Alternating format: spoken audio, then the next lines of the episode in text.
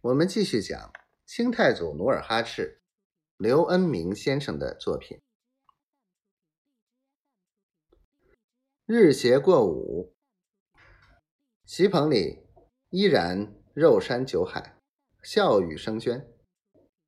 努尔哈赤和孟姑刚回到后院前楼，想歇息片刻，忽听前院鼓楼鼓声大作。不一会儿，一个阿哈进屋禀报：“大人，叶赫部部长。”纳林布鲁大贝勒前来贺喜。孟姑听兄长来贺，马上一咕噜坐起，放下正奶着的孩子，就催着努尔哈赤快到城门口去接纳林布鲁。努尔哈赤坐在炕桌边，倚着炕柜，不动声色，只是吧嗒吧嗒的抽烟。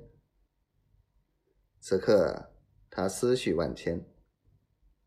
一则，纳林部落来得太突然；二则，前几个月纳林部落派人要他割让领地，气还没消；三则，纳林部落奔走于哈达、挥发、乌拉之间，扬言要削平建州的狂言已传入努尔哈赤的耳中。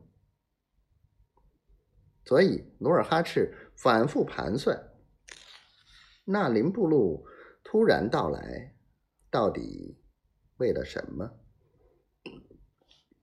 他正前思后想，拿不定主意。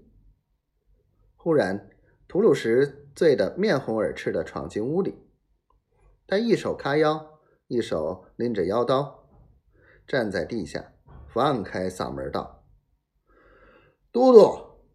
纳林部落突然到来，一定不怀好意，请大人把他交给我，给他一刀算了。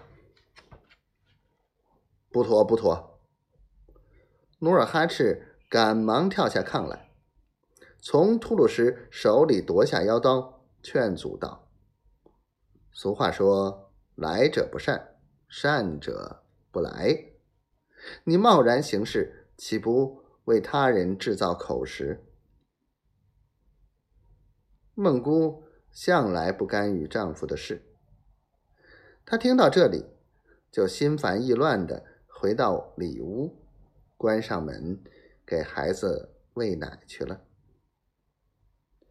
吐鲁什见孟姑进屋，便涨红着脸儿，无所顾忌的说：“都督大人，你也不要太软弱了。”纳林部落虽是您的兄长，可是他处处不顾亲戚之情，下书要地，动兵恐吓，伺机入侵。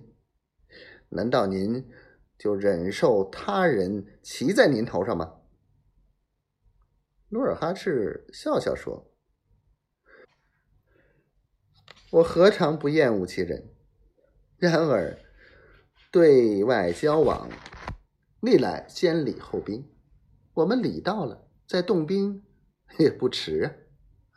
何况眼下还没弄清他来此何干，怎好刀枪相迎啊？吐鲁什无可奈何，只好忍让的说：“好吧，好吧，我听您的。不过我还要带在身上，以防万一。要知道，大意失荆州啊！”说罢，很自信的捂了捂腰刀，屋里顿时带来一阵寒光。